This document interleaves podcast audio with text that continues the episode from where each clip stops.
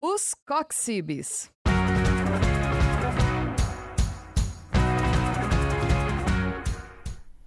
Olá, saudações, sejam todos muito bem-vindos a mais uma rádio Os Coxibes, desinflamando suas ideias sobre saúde. Rádio essa que é promovida pelos cursos de pós-graduação da área da saúde em parceria com a Rádio Ninter. E eu, eu sou a professora Priscila, atuo como docente e tutora dos cursos de pós-graduação na área de saúde e divido a tutoria com o professor Daniel de Cristo, que está aqui hoje para falar, para conversar um pouquinho com a gente, e também com a professora Bianca, que vocês vão ter a oportunidade em, conhe em conhecer num próximo programa. Então, o professor Daniel, ele é farmacêutico, mestre em genética, e hoje nós abordaremos um assunto de extrema relevância, um assunto muito atual, que é a vacinação contra a dengue. Professor Daniel, seja bem-vindo ao nosso programa, eu agradeço antecipadamente pela sua participação. Olá, obrigado, Priscila. Boa noite a todos. É bastante gratificante participar aqui da nossa rádio Coxibes. Uhum. Eu sou, como a professora falou, eu sou farmacêutico, me formei na Universidade Federal do Paraná. Logo que eu terminei o, a graduação, eu já comecei o mestrado na área de genética de micro-organismos, então é um assunto que eu gosto muito. Uhum. E logo após terminar o mestrado, eu já iniciei como docente no ensino superior, Estou ministrando disciplina de genética, biossegurança e imunologia. Então tá tudo alinhado aí com o que a gente vai falar hoje, né? Vamos uhum. ter um papo aí bem, bem legal. É, e o professor Daniel recentemente também, com toda essa que teve toda uma movimentação recente sobre a vacinação contra a dengue, o professor Daniel também publicou um artigo de opinião, então ele veio trazer para nós pouco dessas informações que foram publicadas nesse artigo para nós debatermos aí. Então, antes de passar a palavra para o professor Daniel, é importante dizer que a dengue é uma doença infecciosa febril aguda.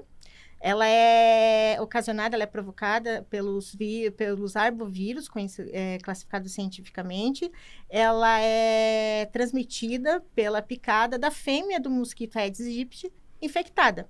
Nos quadros assintomáticos, há uma série de sintomas que são febre, dor no corpo, náusea, vômitos, que muitos desses sintomas eles são facilmente confundidos com os sintomas da gripe. Então, muitas pessoas não se têm, não se atentam a procurar um médico para fazer o tratamento contra a dengue. E nós temos atualmente quatro sorotipos conhecidos, e dentre desses, desses, desses quatro sorotipos, nós temos aqui, aqueles quadros que são mais que são um pouco mais sérios, que é quando a pessoa tem manchas avermelhadas pelo corpo, começa sangramento da gengiva, do nariz, dores do dores no estômago muito intensa, é sinal que pode ser uma dengue hemorrágica. A dengue, inclusive, o tipo da dengue, inclusive, a mais letal que inclusive requer cuidados médicos emergenciais e imediatos. Então, é, professor, voltando nessa questão que recentemente foi, foi noticiado, a uma possível disponibilidade de uma vacina pelo nosso Sistema Único de Saúde contra a dengue, eu gostaria que o senhor me trouxesse aqui no Brasil quais foram os primeiros registros de desenvolvimento de uma vacina. É a primeira, não é? Isso, é, Priscila. Então é assim, professora. Em 2015, a Anvisa além de outras agências regulatórias ao redor do, ao redor do mundo, aprovaram uma vacina, a Dengvaxia, produzida pela multinacional Sanofi.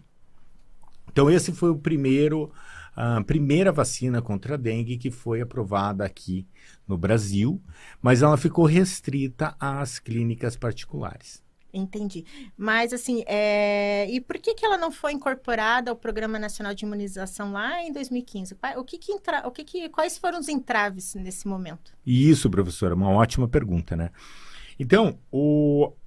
essa vacina, como todas as outras vacinas, elas são acompanhadas após a sua liberação e o acompanhamento da imunização das, uh, das pessoas e o excelente trabalho de farmacovigilância das agências reguladoras conseguiu identificar um aumento da incidência do quadro grave, que você mencionou aí, né? uhum. naquelas pessoas imunizadas que desenvolveram a dengue pela primeira vez uhum. após a vacinação. Uhum. Então é assim, professora, como você comentou, né? Nós temos quatro sorotipos dos vírus da dengue, DENV1, DENV2, DENV3 e DENV4. Né? Essa sigla corresponde ao vírus da dengue. Qualquer um desses sorotipos pode causar infecção assintomática, como pode causar infecção grave também. Uhum. A pessoa pode ter o quadro grave logo na primeira vez que é infectada, mas isso é muito raro de acontecer. Uhum. Na maioria das vezes, uh, o quadro grave acontece quando a pessoa tem a sua segunda ou terceira infecção para dengue. Uhum. O que foi demonstrado é, neste caso dessa vacina é que os indivíduos que foram é, vacinados, quando tinham a primeira infecção, tinham uma probabilidade maior de desenvolver o quadro grave. Né? Então, qualquer um pode, poderia desenvolver o quadro grave. Uhum. As pessoas vacinadas tinham uma possibilidade maior. Claro, então por que, que a vacina foi liberada, né? Porque ela demonstrou eficiência, diminuiu a, incidência do quadro grave em pacientes que já tiveram uma segunda, terceira infecção. Então, é, essa característica acabou limitando o uso da vacina, desta vacina, apenas para aqueles pacientes que já tinham um histórico de dengue, ou seja, que já tinham sido infectados pela dengue. Qual que é o problema? É isso que você falou, professora. Né? Muitas pessoas, é interessante a gente comentar isso, muitas pessoas não sabem que tiveram dengue. Uhum. Ou porque tiveram a forma benigna, né, assintomática, ou então por alguma confusão no diagnóstico, porque tiveram esses sintomas que você falou, por exemplo, né, dores no corpo, cefaleia, que são sintomas características de várias viroses agudas, né? Uhum. Então, uh, pode acontecer em alguns casos a pessoa ter uma outra, um outro diagnóstico, não que dengue, e essas características, então, acabaram limitando muito o uso da vacina e, por isso, não foi incorporada ao Plano Nacional de Imunização e não foi disponibilizada pelo SUS. Uhum. É importante uma ressalva, já que nós falamos do Programa Nacional de Imunização, lembrando que o Brasil é um dos países que tem o maior e mais amplo Programa Nacional de Imunização. Nós temos vacinações que são desde os recém-nascidos até os idosos, é, vacinas que são disponibilizadas gratuitamente pelo Sistema Único de Saúde, aplicadas em, em unidades de saúde e que é, atendem desde recém-nascidos a idosos e que existe um calendário nacional de vacinação. Então, muitas vacinas elas já são incorporadas há muitos anos esse Programa Nacional de Vacinação e está tendo um esforço muito grande do nosso Ministério da Saúde, da Vigilância da, da Anvisa né, e seus órgãos reguladores para disponibilizar também uma vacina para dengue, visto a importância epidemiológica que a dengue tem representado no Brasil e em vários outros países, principalmente pela sua expansão nas áreas urbanas. É, professor Daniel, ainda falando sobre a, sobre a vacinação, é, qual vacina que. Qual que é essa nova vacina que gerou toda essa expectativa da disponibilidade de, uma, de um fármaco no Sistema Único de Saúde? Isso, então, a gente viu aí né, na mídia que recentemente a Anvisa aprovou uma nova vacina contra a dengue, a Kedenga, produzida por uma empresa japonesa, Takeda Pharma. Uhum.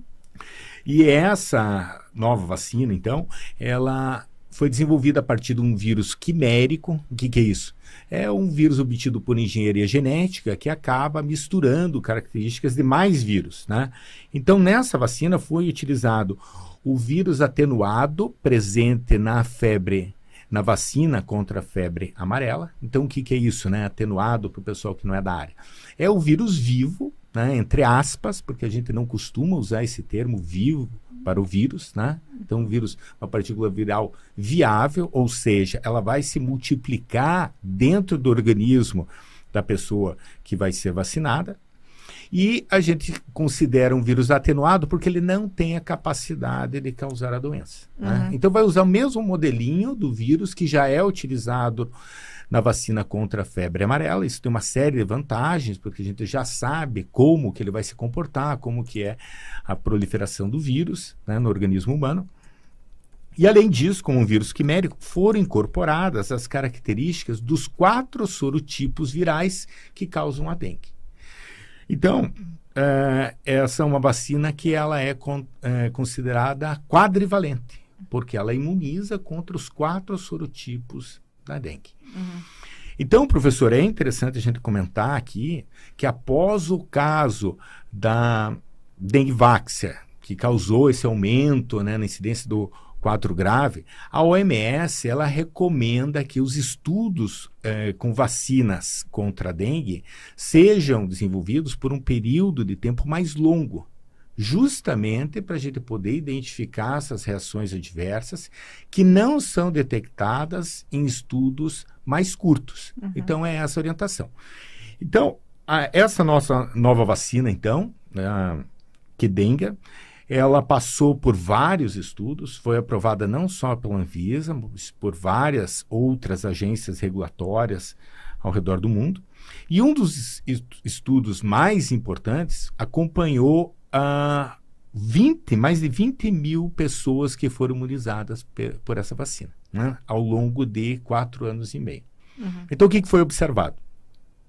Foi observado que ela realmente apresentou uma eficácia de mais de 60% contra a infecção dos quatro sorotipos virais. Uhum. Além disso, uh, diminuiu em mais de 80% os casos de hospitalização, o que é muito comum, a gente sabe, né? As pessoas, mesmo não tendo quadro grave, acabam sendo hospitalizadas.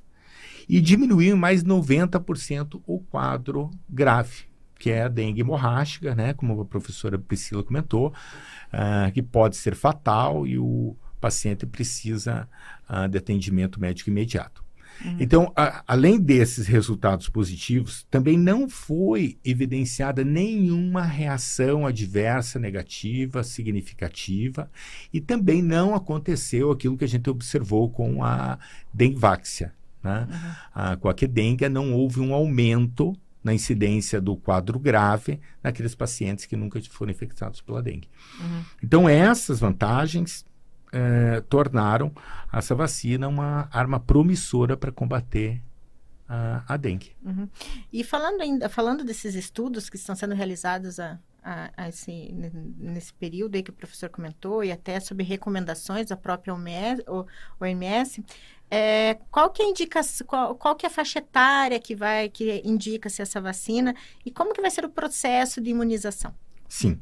Então, o esquema vacinal, ele, de acordo com o fabricante, é indicado para pessoas de 4 a 60 anos. Né? Uhum. Uma dose subcutânea, um esqueminha de duas doses, com intervalo de três meses entre as duas doses. Essa também é uma vantagem em relação à primeira vacina contra a dengue, que o esquema vacinal é um pouco mais complexo. Uhum. A gente sabe que isso acaba diminuindo a adesão do, dos pacientes. Né? Uhum. É muito comum a pessoa lá tomar uma dose acaba não tomando a segunda, e se tiver uma terceira dose, né, diminui muito ainda menos. mais. Muito menos, né? Então, isso não é para vacina da dengue, né, mas para qualquer esquema vacinal. Uhum. Então, a gente deve seguir esse esquema vacinal. Então, é claro que num primeiro momento, provavelmente a gente não vai ter doses suficientes para atender toda essa população de 4 a 60 anos. Uhum. Então, é importante que o Ministério da Saúde uh, desenvolva estratégias, defina bem qual vai ser o público-alvo nesse primeiro momento. Uhum. Por exemplo, uh, pacientes com doenças crônicas, que esse é um fator que aumenta o risco de desenvolver o quadro grave. Então, com certeza, esse é um público-alvo. É, e também, né, fazer uma. É, para daí sim ele ser incorporado ao Plano Nacional de Imunização, nosso PNI. Então, qual é a situação atual? A vacina foi aprovada pela Anvisa, já pode ser disponibilizada até em algumas redes particulares, né? mas para ser uh, incluída no PNI, a vacina precisa de um parecer favorável do CONITEC, a Comissão Nacional de Incorporação de Tecnologia ao SUS. Né? Então, a gente está nessa etapa a vacina foi enviado com o Conitec, a gente está esperando esse parecer desejável, que, ser, né, que provavelmente vai ser favorável, para daí sim ela poder ser implantada no, no PNI. Uhum. Então, o que, que a gente espera? Uh, que esse processo ainda leve alguns meses, né? talvez um ano, uns seis meses, um ano. Uhum. Então, a uhum. gente espera que dentro desse tempo a gente já tenha a vacina disponível do SUS. Ah, legal. E assim, algumas, ah, nós, como instituição de ensino, também cabe a, a, transmissão das informações, né? Conscientização de vários processos. A dengue é uma questão da saúde pública não só do Brasil, mas de vários outros países e demanda inúmeras estratégias, não só no Ministério da, da Saúde ou da, ou da Anvisa, mas de vários órgãos correlacionados. É, Para vocês terem uma ideia, agora trazer algumas informações, né, que no último boletim epidemiológico emitido pela Secretaria de Vigilância, é, de Vigilância em Saúde e Ambiente, do Ministério da, da Saúde no ano de 2022, ou seja, o ano passado, ocorreram mais de 1 milhão e 400 mil prováveis casos da dengue. Por que prováveis? Porque foram pessoas que procuraram uma unidade de saúde e tiveram ah, um diagnóstico ou um tratamento direcionado à dengue. Em todo o território nacional, comparado ao ano de 2021, houve um crescimento de 162% de casos de dengue. Principalmente esses casos, eles, eles foram mais evidentes nos centros urbanos. Centros urbanos, por que os centros urbanos? Porque é onde tem é, focos, onde tem é, locais propícios para proliferação dos mosquitos da Aedes aegypti. Por exemplo, é, nesse mesmo, esse mesmo relatório indicou que tiveram mais de mil óbitos pela, pela dengue no ano de, 2020, no ano de 2022, e desses 1.016 óbitos, 282 foram só no estado de São Paulo. Professor Daniel, e quais são as expectativas quanto à disponibilização de uma vacina contra a dengue pelo Sistema Único de Saúde? Então, é, como comentei, né, a gente está nessa etapa, aguardando o parecer favorável do Conitec, e aí sim a gente ter essa disponibilização. Sem dúvidas, nós vamos ter uma vacina contra a dengue a curto, médio prazo disponível no SUS. Uma outra alternativa para o Ministério da Saúde é a vacina contra a dengue que está sendo uh, desenvolvida pelo Instituto Butantan. Uhum. Essa é uma vacina totalmente nacional, e a previsão é que em meados de 2025 a gente já tenha essa vacina disponível no Sistema Único de Saúde. Ah, importante. Mas é, também é importante, cabe a nós aqui falar, que não, se disponibilizando uma vacina contra a dengue, como o professor Daniel falou, é, provavelmente nos primeiros anos da incorporação dessa vacina ao Plano Nacional de Imunização, não, ela não esteja disponível para toda a população dentro da faixa etária determinada pelo estudo. Então, é, continua-se, cada vez mais nós temos que reforçar aqueles cuidados básicos que nós temos que ter como cidadão. É, é, em casa, o que, que nós devemos fazer para evitar né, a proliferação do mosquito, a incidência, a, a, o aumento do número de casos de dengue, é evitar qualquer é, entulho, lixo, cisterna, tudo, tudo, tudo coberta, evitar qualquer local que possa ser um foco para a proliferação da dengue. É muito se pensa que a, o mosquito, da, a, a, a fêmea do mosquito, a, deposita seus ovos na água, na superfície da água parada. Mas estudos revelaram que não é exatamente na água que a, que a fêmea deposita seus ovos. Às vezes ela, ela deposita em uma superfície seca uma superfície de um pneu, superfície de uma garrafa, superfície de uma calha, de uma caixa d'água. Aí, nos períodos de chuva, no contato com a água, esse ovo vem a, vem a eclodir, gerar as larvas e, consequentemente, até evoluir a fase adulta. E se tiver contaminado, é um, é um importante vetor né, para dengue. Por isso que nos centros urbanos mudou-se um pouco a dinâmica e está sendo o foco do, dos índices de transmissão da dengue. Então, cabe a nós, cada um de nós, aquela tarefinha de casa, de sempre deixar a caixa d'água fechada, fazer a higienização correta, fazer a higienização de calha, é, não deixar lixo for descoberto, entulho, porque não é só lixo, principalmente os resíduos urbanos, né? Eles não são só o problema só da dengue, tem várias outras zoonoses que são causadas por vetores que nós temos, o que nós temos contato diariamente e que também podem ser letais, né, isso. professor? Exatamente, professora. Então é muito importante a gente ressaltar isso. Sem dúvida, a vacina é um grande avanço, é um uhum. passo muito importante no combate da do, à doença, né? E abre, inaugura uma nova fase. Agora a gente tem uma arma poderosa que é a vacina. Mas, infelizmente, é importante a gente comentar isso, infelizmente, não é a vacina que vai acabar com essa epidemia. Então, essas medidas que a professora Priscila falou, de prevenção, uhum. as medidas também de proteção, né? Uhum. repelente, utilizar repelente em áreas de risco, né? Uhum. são fundamentais. A gente não pode é, deixar de, de, utilizar essas medidas. Né? A, a, o combate ao mosquito vetor ainda é a principal medida. Uhum. E é, essas medidas combinadas com outras estratégias de saúde pública, uhum. elas são fundamentais para combater a dengue. Exatamente. Até é tamanha a importância da, do combate à dengue no território nacional que a dengue ela faz o, o combate à dengue combate à proliferação do mosquito, ele é objeto de várias políticas públicas, não só da área da saúde, mas até mesmo até da educação. Nós temos um programa de saúde, de um programa de educação em saúde que um dos objetivos, uma das metas desse, desse programa nacional é fazer tratativas, ações direcionadas especificamente ao combate à dengue.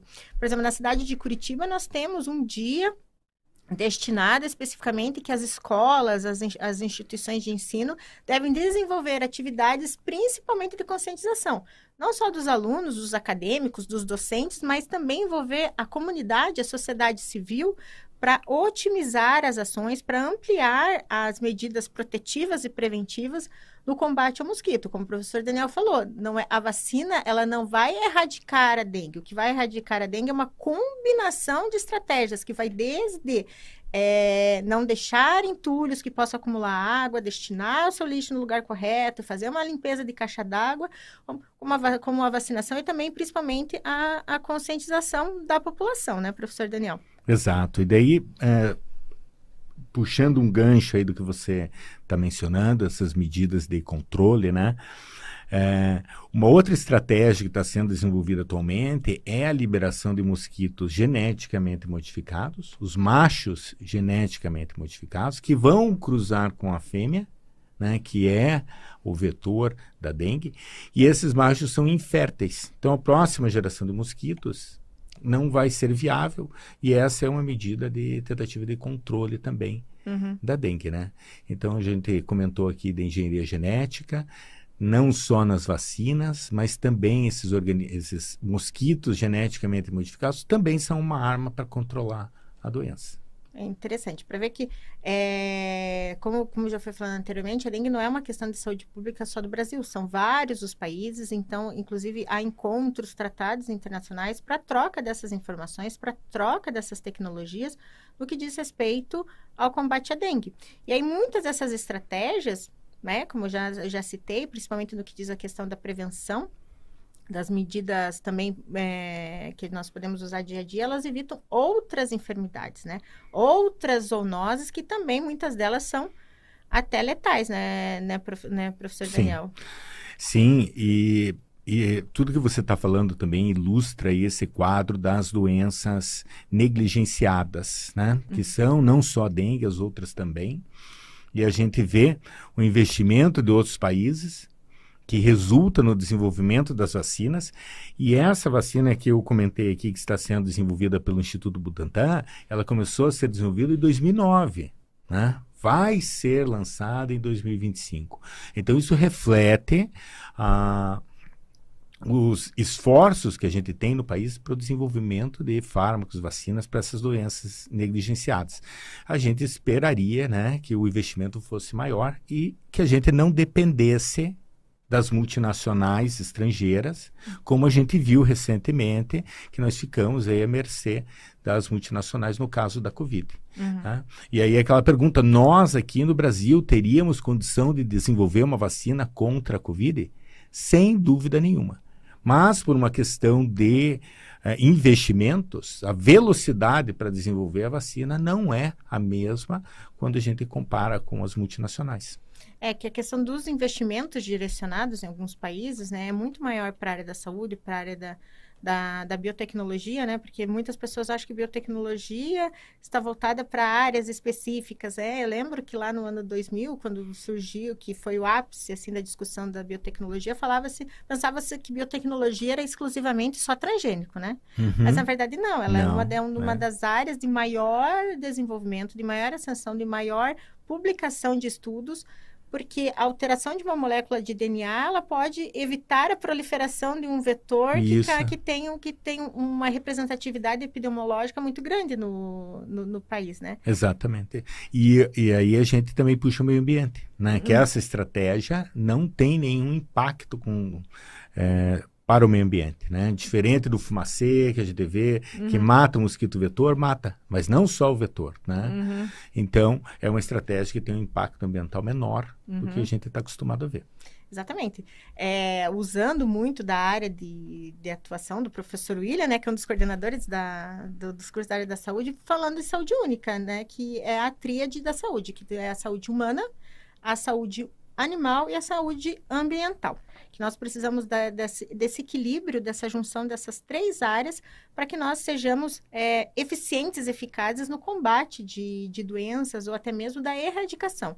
Porque num passado não muito distante, vacinas elas foram responsáveis pela erradicação de várias doenças que também eram letais, mas que houve todo um esforço, houve toda uma estratégia direcionada para a imunização do maior número de pessoas a ponto que a doença foi erradicada. Aí a importância de manter em dia a vacinação, porque tem muitas doenças que foram erradicadas devido à imunização né, da- das pessoas, da- da- das pessoas suscetíveis.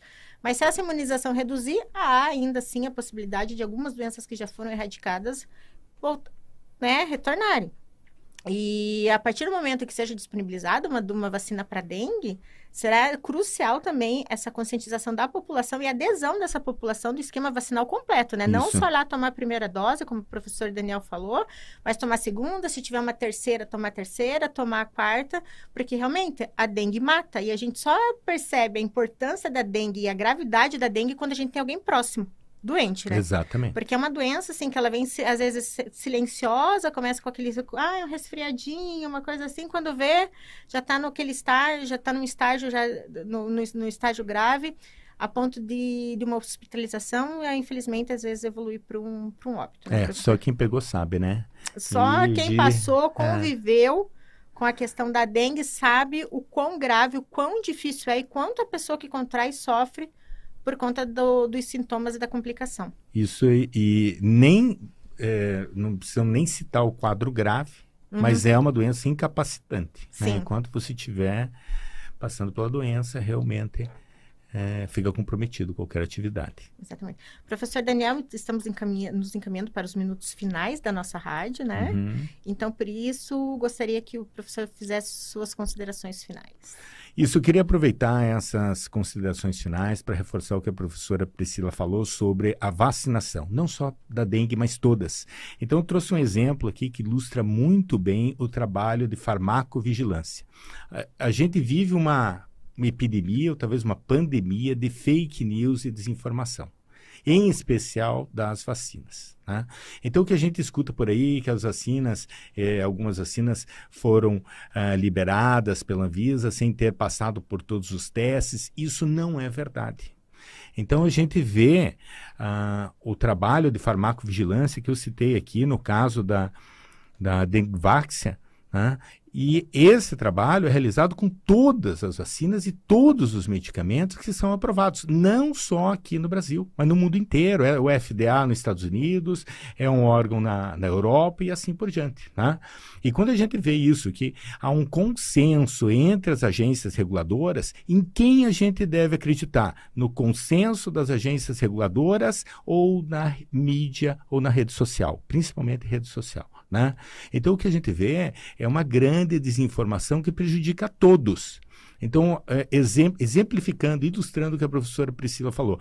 A varíola é uma doença que ela foi extinta da natureza pelo processo da vacinação. O sarampo, aqui no, no- a poliomielite, né, aqui no nosso país também, foi erradicado, a gente tem mais de 30 anos sem nenhum caso de poliomielite, graças à vacinação. A gente tem que manter a vacinação porque os países vizinhos nem todos erradicaram poliomielite. E o sarampo reflete isso que a professora falou. Né? Como a gente vê muita fake news, muita desinformação sobre as vacinas, as pessoas ficam com receio de vacinar acabam não vacinando seus filhos. E doenças que estavam erradicadas no nosso país estão voltando. Por exemplo, o sarampo. Né? Não só aqui do, no Brasil, mas ah, o, a incidência de casos de sarampo no mundo aumentou e é justamente por esse processo de desinformação e fake news. Então fica aqui o recado. Se foi aprovado pela nossa Anvisa, pode confiar, porque é agência regulatória séria desde sempre. Todos os medicamentos que você usou, todas as vacinas que você utilizou foram aprovadas pela Anvisa. E só para ilustrar, então, as fake news sobre as vacinas da Covid, né?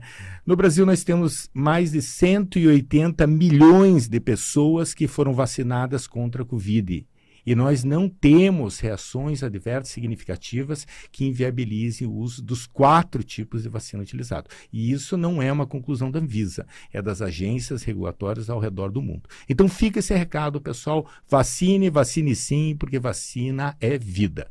Vacina salva vidas, né? Também, né, professor? Exato. Em nome da, da coordenação e da tutoria dos cursos de pós-graduação na área da saúde, eu agradeço imensamente a presença do professor Daniel, o qual nos trouxe uma série de informações de extrema relevância, visto que a dengue é um problema da saúde pública, que, por isso que existem inúmeras é, políticas públicas voltadas ao combate e controle da dengue. Também não só ações do poder público, mas também da sociedade civil organizada. E cabe a cada um de nós, como cidadãos, além de seguir com o esquema vacinal, seguir com o calendário nacional de vacinação, também fazer adotar aquelas medidas básicas de combate, de controle, de proteção contra a dengue, porque gente, de verdade, a dengue mata e está muitas muitas vezes a solução está dentro da nossa casa, dentro daquela minimação que nós fazemos lá. Para você que não é nosso aluno, também vou convidá-lo acessar o nosso site uninter.com, pós-graduação, e conhecer os mais de 400 cursos de pós-graduação distribuídos em mais de 40 áreas. Lembrando que o programa Os Coxibes ele é um programa mensal, acontece geralmente nas primeiras e segundas-feiras do mês aí, e sempre nós trazemos um assunto relacionado à saúde da atualidade, trazendo convidados especiais. Vocês podem conhecer também nossos tutores, os coordenadores dos cursos. Professor Daniel, mais uma vez, muito obrigado pela participação. Foi um prazer tê-lo aqui conosco nessa, nessa, nessa rádio. A você que nos assistiram, nos acompanharam, nosso muito obrigado. Até a próxima e fiquem bem.